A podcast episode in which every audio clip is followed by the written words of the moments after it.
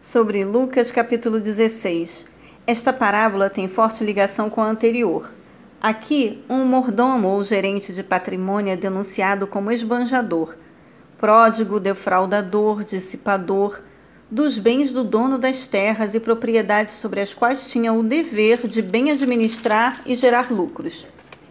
Uma antiga prática comercial judaica era aumentar excessivamente os preços no caso de pagamentos a longo prazo.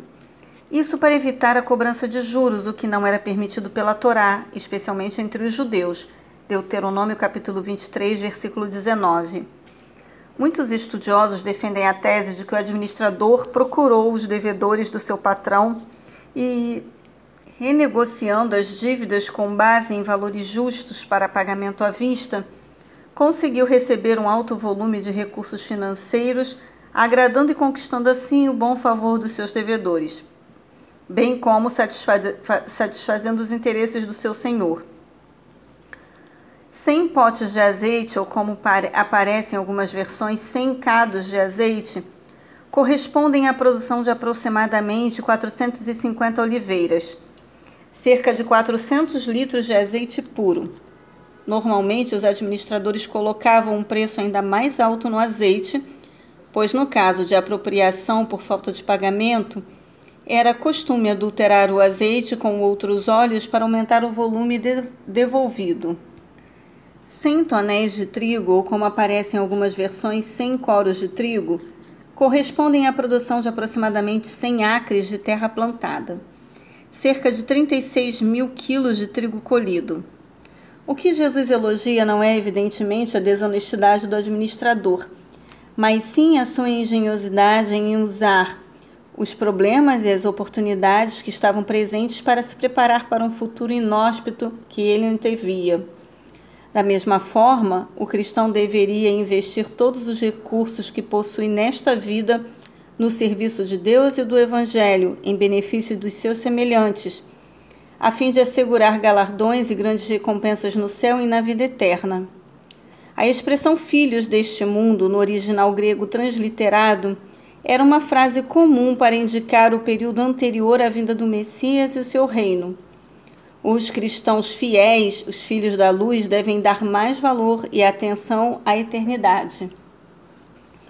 O vocábulo grego original transliterado, traduzido aqui por algumas versões como iníqua, não indica uma falta de justiça ou ética pessoal, mas a característica geral desta era, portanto, deste mundo, sociedade em que vivemos. O povo de Deus deve estar disponível e motivado para usar todos os recursos que o próprio Senhor lhe tem concedido, na gloriosa tarefa de ajudar o próximo e fazer discípulos de Cristo por meio da amizade sincera. A obra de amor ao próximo deve ser realizada com fidelidade, quer seja com poucos ou com muitos recursos, por nossas atitudes de amor cristão. Dessa forma, as riquezas acumuladas neste mundo podem ser investidas para conquistar benefícios eternos. A lealdade e a fidelidade não são determinadas pelo montante confiado, mas pelo caráter da pessoa que faz uso dele. Nessa vida nada nos pertence, somos apenas administradores, mordomos dos bens do Senhor. No céu, entretanto, receberemos nossa herança e o direito de possuí-la.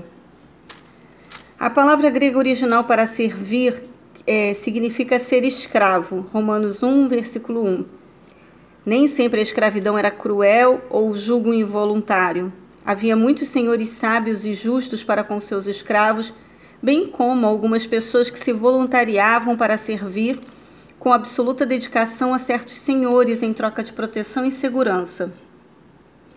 A expressão grega é uma palavra de origem aramaica que significa tudo o que pode ser adquirido por meio das riquezas. Lucas, mais que qualquer outro evangelista, destaca os santos pobres e o perigo do amor a Mamon, o deus do dinheiro.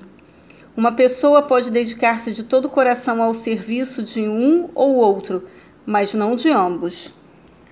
Os fariseus apreciavam receber o louvor e os elogios das pessoas, especialmente por causa de sua cultura, aparente rigidez religiosa e oratória. Mas Deus, que sonda os corações e o íntimo de cada ser humano, vê os, os motivos egoístas que são abomináveis para ele. A vida e o ministério de João Batista, que preparou o caminho para Jesus, o Messias, marcou a linha divisória entre o Antigo Testamento, a lei e os profetas, e o Novo Testamento, o Evangelho da Nova Aliança, Hebreus capítulo 8, versículos de 6 a 12, conforme Jeremias capítulo 31, versículos de 31 a 34. No Evangelho, a salvação é dada inteiramente pela graça, de modo que, mesmo não sendo judeus zelosos da lei, como os fariseus, muitos estão a cada dia entrando no reino de Deus, seguindo o difícil, estreito e desprezado caminho de Cristo. É a vida e o ministério de Cristo que trazem uma nova e derradeira oportunidade de salvação à humanidade, uma nova, a humanidade caída, uma nova aliança, cumprindo assim nos menores detalhes toda a lei, a antiga aliança. Jesus ilustra o completo cumprimento da lei e, seus, e suas profecias assegurando que nenhum pequeno traço gráfico, algumas versões o chamam impropriamente de tio, ao tentar uma correspondência com a língua portuguesa. Então, nenhum traço gráfico da menor letra do alfabeto hebraico se apagaria da lei até que fosse cumprido. Mateus capítulo 5, versículos 17 a 18. Jesus toca sabiamente um assunto delicado já naquela época os fariseus, apesar de todo o seu zelo e legalismo, haviam se tornado extremamente permissivos em relação ao divórcio. Alguns mestres judaicos, como Ileu, concediam divórcio pelos motivos mais triviais. Por exemplo, se uma esposa deixasse queimar ou azedar um almoço do marido. Aquibá, outro jurista fariseu, chegou ao ponto de permitir o divórcio a maridos que se queixaram da beleza de suas esposas e desejavam casar com outra mais bonita. Além disso, apenas os homens, aos homens era dado o direito do divórcio. As mulheres eram obrigadas a permanecer casadas enquanto os maridos as desejassem. Jesus notou que os fariseus haviam transformado a lei numa zombaria e, por isso, fazia questão de expor os juristas e religiosos da época ao ridículo de suas práticas injustas. Jesus ensinou que o alvo maior da lei não é o divórcio, mas sim orientar o casal para que se ame, respeite e viva em harmonia e companheirismo por toda a vida eterna. Deus criou o casamento de modo que dois seres humanos se tornem um e deem sequência à raça humana como uma, como uma grande família. Gênesis 2, capítulo 24. O divórcio nada mais é que uma disposição por causa do egoísmo, insensibilidade e arrogância, dureza de coração a que chegaram os homens. Descasar e casar de novo é uma alteração, adultério, deformação da vontade original de Deus para o homem e a mulher, assim como os fariseus estavam fazendo com toda a lei. De passagem, Jesus estava defendendo publicamente a posição de João a respeito do procedimento de Herodes Antipas para se unir a Herodias Mateus 14, versículos de 1 a 4.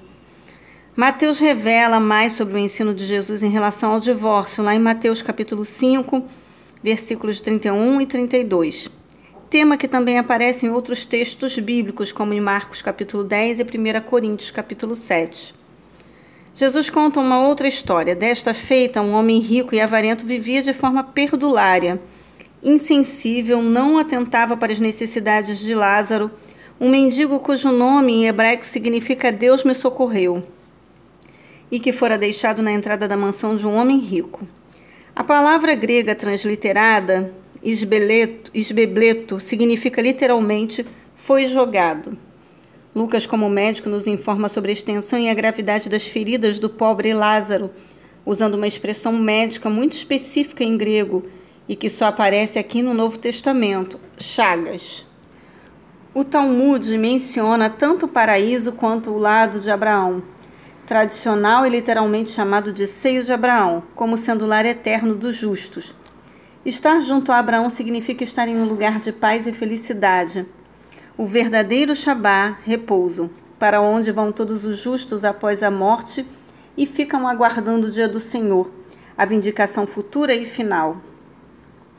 O rico avarento demonstra todas as características de um saduceu da época: riquezas, amor excessivo ao luxo, dinheiro e bens materiais.